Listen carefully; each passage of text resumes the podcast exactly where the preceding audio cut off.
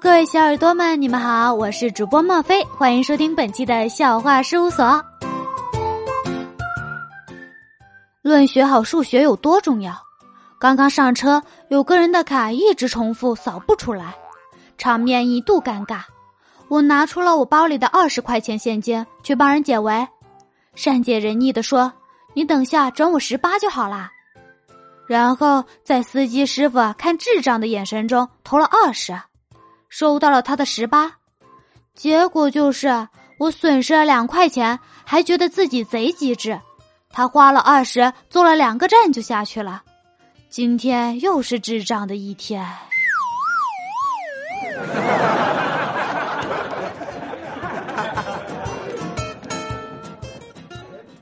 公司招了一个实习生。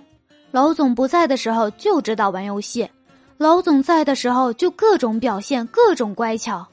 作为老员工，就跟他说：“你应该做到老总在和不在都一个样。”可恶的是，后来他竟然在老总的眼皮子底下面玩了一天游戏，后来才知道他竟然是老总的女儿。几年前我去面试一个大公司。录取一个人，大概几十个人报名，竞争还是挺激烈的。考题是让考官在最短的时间内记住自己。我一句话没说，上去就给考官一个巴掌，掉头就跑了。第二天，考官通知我去上班，我思索了许久，最后还是放弃了。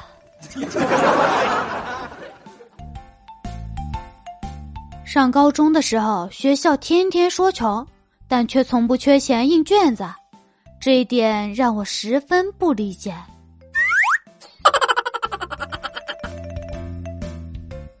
村子里有位女子，因为父亲欠债还不上，只好嫁给了债主。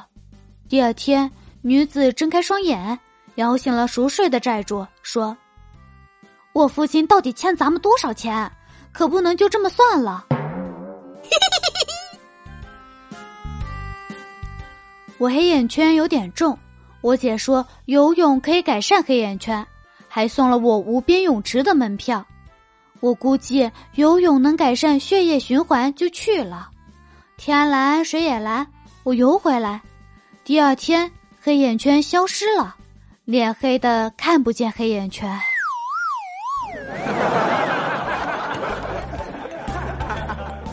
闺蜜以前有点胖，我老是叫她小胖墩儿。他生日的时候，认真的对我说：“我不要礼物，我只想让你夸我一次瘦。”我愣了一下，说道：“你瘦的跟头猪一样。”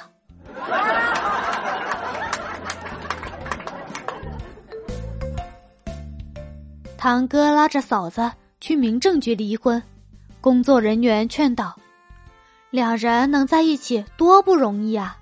既然在一起了，就要好好珍惜啊！千万不要冲动的为了一些鸡毛蒜皮的事就离婚。何况你们才成婚几年，回去好好过日子得了。堂哥说：“你不知道啊，我昨晚回家后给他说了个好笑的事，他没笑。”工作人员一听生气了，说道。就为了这个，这算哪门子事儿啊？瞎扯淡，不能离！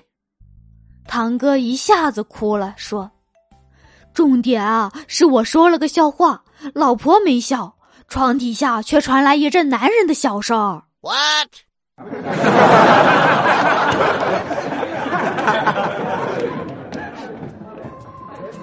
本期节目就先到这里了。喜欢墨菲的，可以在喜马拉雅上面点击搜索 “S R 墨菲”。关注并订阅我的个人傻雕专辑，非常幽默，墨菲的菲，墨菲的墨，我们下星期再见哦，拜拜，拜拜。